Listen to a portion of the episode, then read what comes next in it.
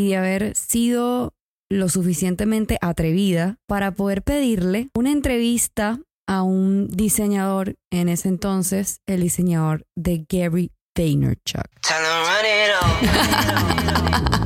Un podcast con un poder creativo, espontáneo, que estará lleno de fuerza, frescura, pasión y un aprendizaje ligero de mi vida, pero con una energía muy punch. Yo soy Tommy Punch y ustedes, la Punch Family. Y juntos escucharemos Punchcast. Hagamos de esta red social más social. Punch Family, ya estamos en la segunda temporada de Punchcast. Y este Punchcast se va a tratar de el viaje que cambió mi vida, que fue un antes y un después. Y esta idea de contenido es gracias a Iliani, que ella está dentro de la base de datos de nuestro correo electrónico. Nosotros hemos enviado un correo con unas preguntas y una de ellas era de qué quieres que yo haga contenido. Así que muchas gracias a todas las personas que han respondido esa encuesta porque nos ha ayudado muchísimo. A mí, en realidad, me ayudó muchísimo a encontrar nuevamente inspiración. Y sobre todo, inspiración que también es de valor para ustedes. Y eso me da también muchísima seguridad de que esto les puede gustar. Y tenía esto en un baúl de recuerdos y se me removieron muchísimas cosas cuando volví a recordar esto e incluso a escuchar también parte de mi viaje. Y ustedes se preguntarán, ¿cómo así? ¿Cómo que escuchar?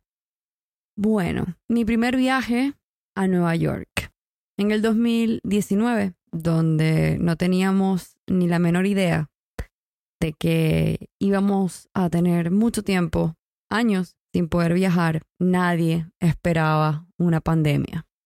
Así que me alegra de haber disfrutado ese viaje al máximo y de haber sido lo suficientemente atrevida para poder pedirle una entrevista a un diseñador en ese entonces, el diseñador de Gary Vaynerchuk. Para las personas que tienen años conociéndome por redes sociales, saben que yo soy súper fan y más allá de fan, considero que Gary Vee es uno de mis mentores y, una, y uno de los que marcó para mí un antes y un después, una de las primeras referencias que encontré y que él pudo guiarme sin saber que él me estaba guiando para yo poder crear mi camino en las redes sociales. Incluso en momentos muy oscuros de mi vida, tuve, bueno, quise ver muchos videos de él, escuchar su podcast y wow, cómo me ayudó. Desde ese momento también encontré un sentido, otro sentido a la creación de contenido y es ayudar a las demás personas. A veces no sabemos quién nos está escuchando y realmente a quién podemos ayudar simplemente porque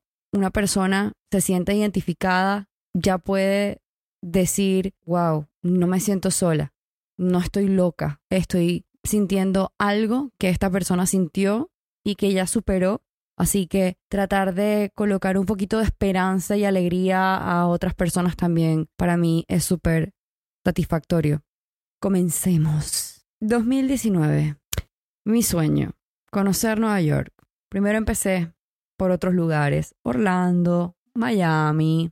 Hasta que llegó el momento en el que pisé la ciudad, la ciudad donde te sientes minúsculo, pero también te sientes poderosa, te sientes a veces que nada gira en torno a ti porque todo el mundo está en lo suyo, todo el mundo camina directo a su proyecto, a su trabajo, a sus sueños. Es increíble lo overcrowd o lo saturado que se puede sentir, pero al mismo tiempo cuando miras arriba y ves el cielo despejado, pero a su vez también ves los rascacielos, la, la punta de los rascacielos, metafóricamente para mí significa todos los niveles que podemos alcanzar en la vida. Y estoy romantizando un poco el viaje, pero se me hace hasta un nudo en la garganta de pensar en el viaje que tuve a Nueva York porque ha sido increíblemente especial. Es algo que tienes que vivirlo para poder sentirlo y es algo que cuesta expresar. Yo, obviamente, como típica fan, stalker, stalker es, es como que espía. en realidad tiene otra, otra connotación. La traducción real de stalker podría ser acosador, pero yo no soy una acosadora. Así que en las redes sociales, cuando decimos o escuchas a alguien decir soy tu stalker o estoy stalkeando a alguien, ya, stalkeando es como una mezcla entre el inglés y, el, el, hispano y el español. Eh, más que nada se le dice a los curiosos. Entonces yo como stalker, como curiosa, investigué muchísimo quiénes eran las personas detrás del equipo, de los proyectos y de los videos de Gary Vee. Y di con la respuesta de Tress, Luis Palencia. Y me di cuenta que no solo era el que hacía los thumbnails de original films de Gary Vee, sino que además de eso es venezolano. Y yo me quedé como, ¿What the fuck? O sea, no puedo creer que una persona de Maracaibo logró llegar a Miami como inmigrante, se mudó a Nueva York y logró entrar a Media a trabajar directamente con el equipo de Gary Vee. Porque una cosa es que tú estés en Media y otra cosa es que tú estés dentro del team Gary Vee. Y que... Entonces ahí empezó mi búsqueda por alcanzar esa preciada entrevista. A mí no me importaba si la entrevista era corta, larga, no me importaba, pero yo decía, yo tengo que conseguir hablar con Luis Palencia. Y me acuerdo que le escribí por DM, no tengo idea qué habrá pensado él, no sé, él le habrá dicho, ¿quién es esta mujer que me está escribiendo tanto por DM? ¿Y por qué quiere entrevistarme tanto? Y yo insistí, insistí, insistí y ya me quedaban, básicamente me quedaban pocos días en Nueva York. O sea, era como que, ok, se te está acabando el tiempo, esta es tu única oportunidad. Le escribo y me dice, sí, claro, vamos a reunirnos, entrar el café, eh, yo tengo que salir a un concierto o era como a un toque algo, algo tenía que hacer él y me decía como que, bueno, al, siguiente día vamos cuadrando. Y yo, ok, dale, vamos a cuadrar. escribo, le escribo, le escribo y yo le digo a Kevin, al chiqui, mi pareja actual que tenemos siete años ya, le digo, yo creo que esta entrevista no se va a dar hoy. O sea, yo creo que él madrugó y simplemente, o sea, sabes, cuando ya la pasaste muy bien el día anterior y como que al siguiente día quieres estar relajado. Bueno, me imagino que algo así fue. Y ciertamente me dijo como que, hey, no voy a poder. Y yo, fuck. Bueno, pero yo seguí insistiendo. A mí, o sea, yo dije, quítate la vergüenza encima, go for it, lucha. Por eso tienes que ser demasiado atrevida porque tienes que lograrlo. Y algo en mi intuición me decía que hablar con él iba a cambiar por completo mi perspectiva. Y empezamos a cuadrar y dijimos, bueno, vamos a encontrarnos en este café. Y me acuerdo demasiado que antes de ir al café, obviamente nosotros salimos antes a Nueva York a caminar, caminábamos caminamos demasiado, nunca tomamos un taxi, nunca tomamos un Uber, nunca arrendamos, alquilamos un, un auto, un carro, nada. Nosotros siempre caminamos y caminamos demasiado, demasiado, demasiado y puse en el GPS, en el GPS, puse dónde estaba o dónde quedaba Media y, di con la dirección. Y recuerdo que yo estaba ilusionada porque llego por fin a, a estos edificios donde ahí están las oficinas de Media.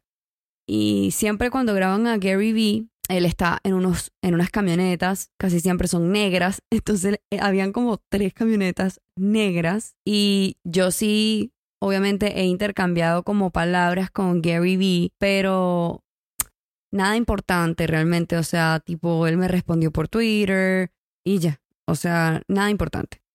Nada así como, ah, no. Y yo súper ilusionada de que Gary Vee pudiese estar en una de esas camionetas. Y yo, oh, ¿qué puedo hacer? ¿Qué hago? Aparte que yo soy un poco cohibida cuando viajo a los Estados Unidos, hablar inglés con personas norteamericanas. O sea, como que, guachu, guachu, guachu. O sea, yo, yo puedo hablar inglés, yo sé hablar inglés y, y todo el contenido que yo consumo, prácticamente el 95% de todo el contenido que yo consumo es en inglés. Libros, libros, podcasts, páginas web, artículos, lo que sea, casi todo lo consumo en inglés. Entonces, a veces me cuesta recomendar cosas que están en español porque no es como mi, no es mi fuerte. Pero bueno, el tema es que habían estas tres camionetas negras paradas allí y yo dije, ¿qué tal si él se baja? ¿Qué tal si él está dentro? ¿Qué tal si él viene bajando del edificio? Y me acuerdo que me quedé ahí esperando con Kevin, Kevin como que, bueno, dejemos a esta muchachita tratar de cumplir su sueño. y yo igualmente en, en, en el fondo de mi corazón anhelaba darle un abrazo y simplemente decirle gracias. Y también mi inseguridad florecía porque era como, fuck, no sé ni cómo voy a decirle gracias de lo nerviosa que puedo estar. Y obviamente cuando tú te topas a una persona como él, a, a, un mastermind como él, tú lo primero que piensas es que quieres aprovechar el tiempo al máximo, así sean cinco minutos. Y lo que ellos han grabado de cuando se consiguen a fans es que los fans les hacen preguntas pero yo me sentía novata en ese momento. O sea, me sentía como, I'm not prepared. I'm not prepared to make a fucking question. O sea, no estaba preparada para hacerle una pregunta. O sea, sentía que todo lo que preguntaría sería como estúpido, como tonto. Y mm, no es que yo crea que me sienta Gary Vee, no lo soy ni por nada, o sea, no soy para nada, pero no sé, ustedes díganme si les ha pasado con personas como yo que estamos en redes sociales y, educamos y no sé si a ustedes les ha pasado de que creen que la pregunta que harán va a ser tonta y no la preguntan. Y qué, qué error, qué error yo en ese momento no, no había lanzado oficialmente SEOgram Desafío como lo es ahora. Y mm, la verdad es que ahora puedo entender a todas las SEOgrammers cuando dicen, es que, ¿están escuchando? Oh my God, what is this? What is happening? Aquí nunca pasan helicópteros. Uh, qué lindo. Un helicóptero blanco. ¿De quién será? Bueno, eh, ¿En qué iba? Bueno, no sé si a ustedes les ha pasado, pero ya entiendo a las CEO Grammars. Cuando me dicen, Tami, es que me daba vergüenza preguntar esto, me daba vergüenza preguntar aquello, y de verdad que ninguna pregunta es tonta. Tonto es el que no pregunta. y mm, bueno, al fin y al cabo nunca bajó. Gary Vee nunca bajó. Y yo creo que, como le quieras llamar, le quieres llamar Dios, le quieres llamar, no sé, vida, universo, energías, lo que tú quieras, pero yo creo que las cosas se te presentan cuando estás preparada para enfrentarlas y sé que en algún momento se puede dar la oportunidad de estrechar mi mano con este gran hombre. Sé que igual voy a seguir sintiendo que cualquier cosa que le diga puede ser estúpido, pero me prometo a mí misma que si me lo consigo en algún momento, voy a preguntarle o voy a decirle lo que sea, guachu, guachu, guachu, guachu, y no me importa si me entendió o no me entendió, pero algo le voy a decir que salga del fondo de mi corazón y lo voy a cumplir en algún momento. Y una vez que ya había culminado mi trayectoria por el edificio de Gary Vee, obviamente me tomé una foto en el edificio de Gary Vee apuntando hacia arriba. apuntando hacia arriba, bueno. Em, llegó la hora de ir al café, al café tan esperado. Creo que era en Brooklyn. Sí, creo que era en Brooklyn. No recuerdo bien dónde era, pero creo que era en Brooklyn. Y era un lugar bien vistoso, bien vistoso. Ahora entiendo por qué a Luis Palencia le gustaba tanto. Después de la entrevista es que entendí también por qué le gustaba tanto ese lugar. Ese lugar, cuando llegamos, estaba lleno de grafitis, estaba lleno de arte en las paredes. Era como una mini ciudad, un mini sector de jóvenes estudiantes. Así lo percibí porque era mucho más tranquilo, obviamente, que Manhattan. Eh, Manhattan. Ven que sí sé hablar inglés. Entonces llegamos al café y lo esperamos. Me pedí un cafecito. El chiqui se pidió otro café. Recuerdo que mm, días antes me compré el micrófono con el que estoy grabando ahora este Punchcast. Claro, en ese momento yo no tenía mucha experiencia de cómo funcionaba el tema de los podcasts. Y evidentemente este micrófono para grabar como grabé esa vez no funcionó. O sea, no, no era el micrófono ideal. Tenía que, prácticamente este micrófono que yo uso que está pegado al iPhone, eh, tenía que hacerlo tipo entrevista. O sea, como que pegarlo a mi boca y acercar lo más posible este micrófono a su cara para que se escuchara brutal. O lo mejor posible realmente. Entonces lo esperé, llegó, estaba nerviosa. Em, yo creo que no se notaba tanto que estaba nerviosa, pero sí estaba nerviosa, sobre todo porque siento que estaba hablando con un gran artista que admiro, que no conocía mucho, pero nada más el hecho de todo lo que ha logrado y lo que ha hecho y el y, también de que yo en mi apartamentico en Venezuela, Valencia, veía los videos de Gary Vee y yo misma y que, ¿quién hará estos thumbnails tan brutales? O sea, parecen obras de arte. O sea, tú ves los thumbnails de... Eh, thumbnails son las miniaturas de YouTube, ¿ok? Cuando las miniaturas, las mini presentaciones de, de cada video.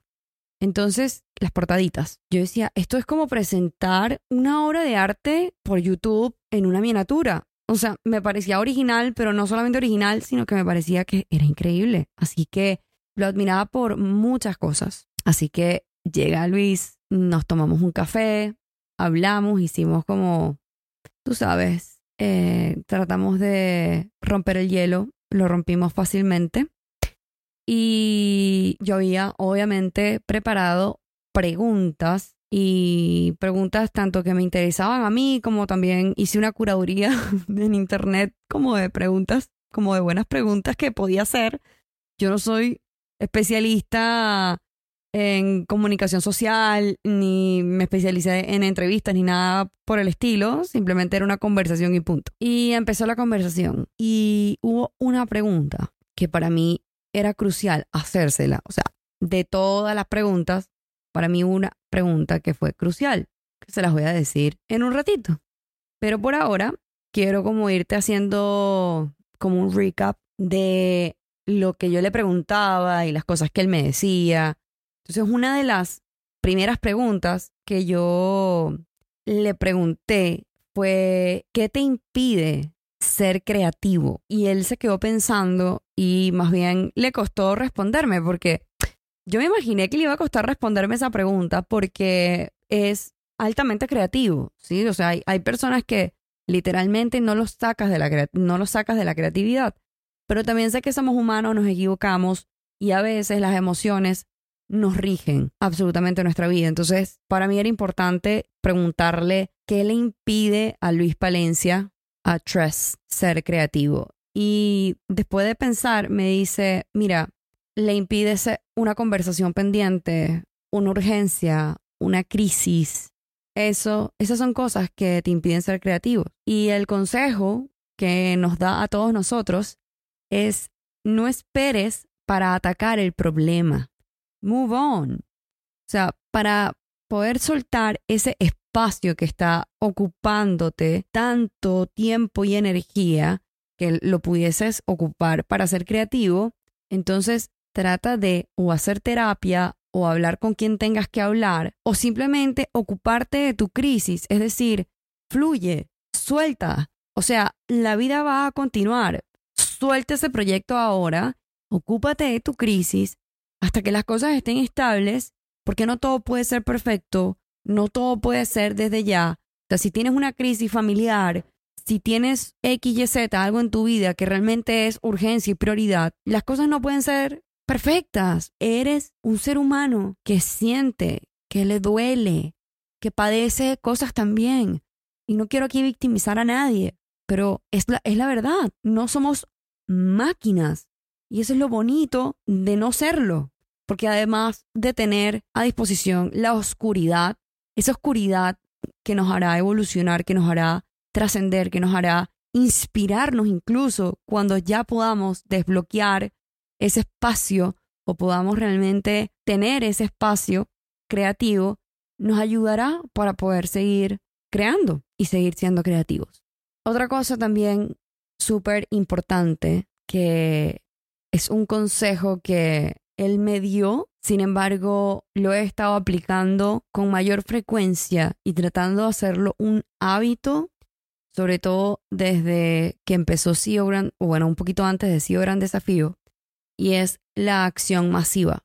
Y parte de tener acción masiva es no esperar a que la inspiración llegue por osmosis, o sea, o que la musa se encienda. No, él me dio un ejemplo de un músico que él comienza todas sus mañanas. Yo creo que sé de quién está hablando, pero no voy a decir de quién porque todavía no consigo la entrevista donde este músico dice eso, pero yo estoy casi segura de que sé a quién se refiere. Pero él dice que este músico todas las mañanas se sentaba en su piano y empezaba a tocar cualquier cosa. Y empezaban todos los problemas y todas las cosas, todo lo que tenía que hacer en el día, empezaban a surgir hasta que de repente entraba en ese flow state, en ese estado de, de flow, en donde flow creativo, investiguen eso, es súper interesante.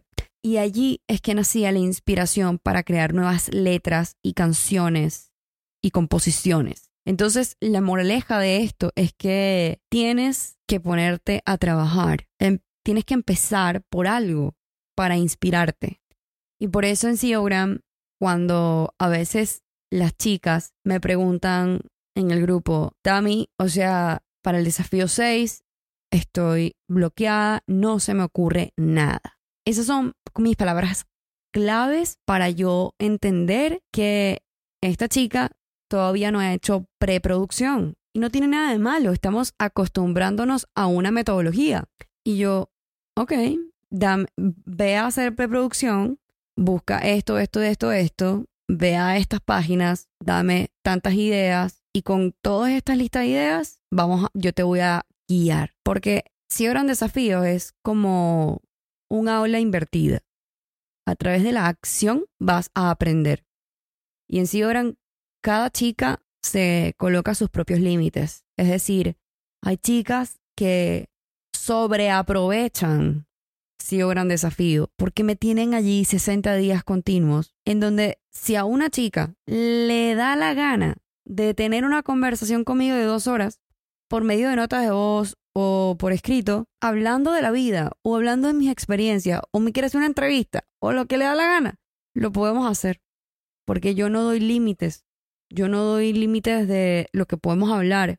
Por eso también hago un grupo de mujeres, porque yo sé la intimidad que se genera en un grupo de mujeres, las cosas que podemos hablar entre mujeres.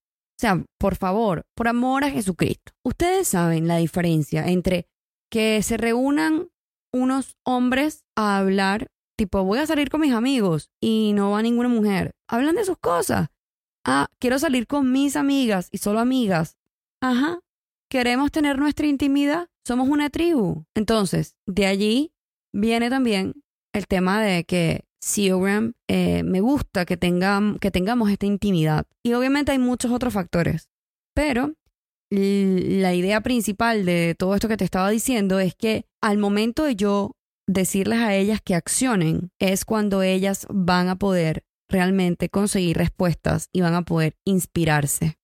Entonces, ¿está bien o está mal que me digan, Tami, no se me ocurre nada? Está súper bien, porque yo voy a hacer el recordatorio de lo que debes hacer cuando a ti se te venga a la mente cuando estés creando contenido sola y se te venga a la mente, no se me ocurre nada, boom, se te van a venir mis palabras. ¿Y cuáles, cuáles van a ser? Busca, haz, y tienes que hacer esto. Y siempre todo esto está relacionado a accionar. Porque así por si no se nos va a ocurrir nada, créanme. Entonces, lo primero es eso. ¿Y qué hace Luis Palencia para generar nuevas ideas creativas?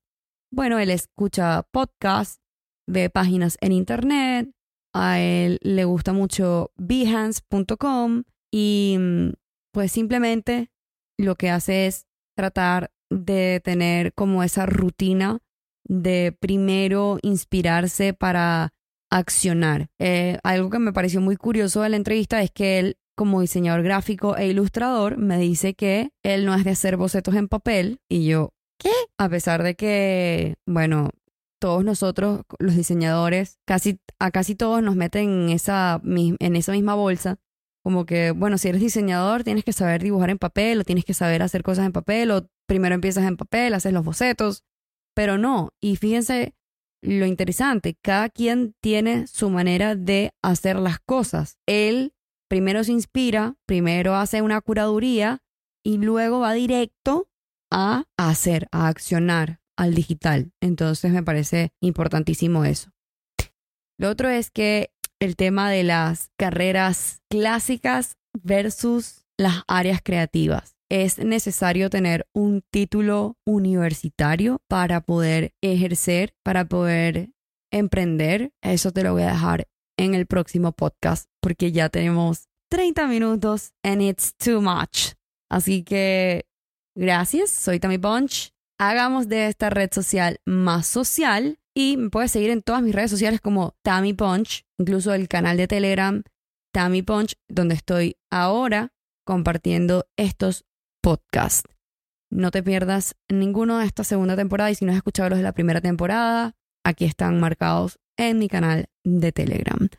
Y próximamente van a poder tener las postulaciones abiertas para mi programa y mi último CEO Gran Desafío del año 2022, un programa de 60 días de creación de contenido en donde yo te estaré acompañando de manera personalizada con un grupo de chicas en donde te voy a corregir cada publicación y cada desafío en donde vas a poder aprender toda la metodología de creación de contenido y además de eso no vas a tener horarios, vas a poder hacerlo a tu ritmo y además vas a tener más de 170 lecciones pregrabadas listas en el aula virtual y todo eso más mi acompañamiento. ¿Qué tal?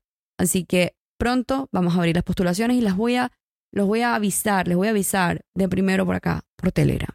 Bye bye. Hagamos de esta red social más social.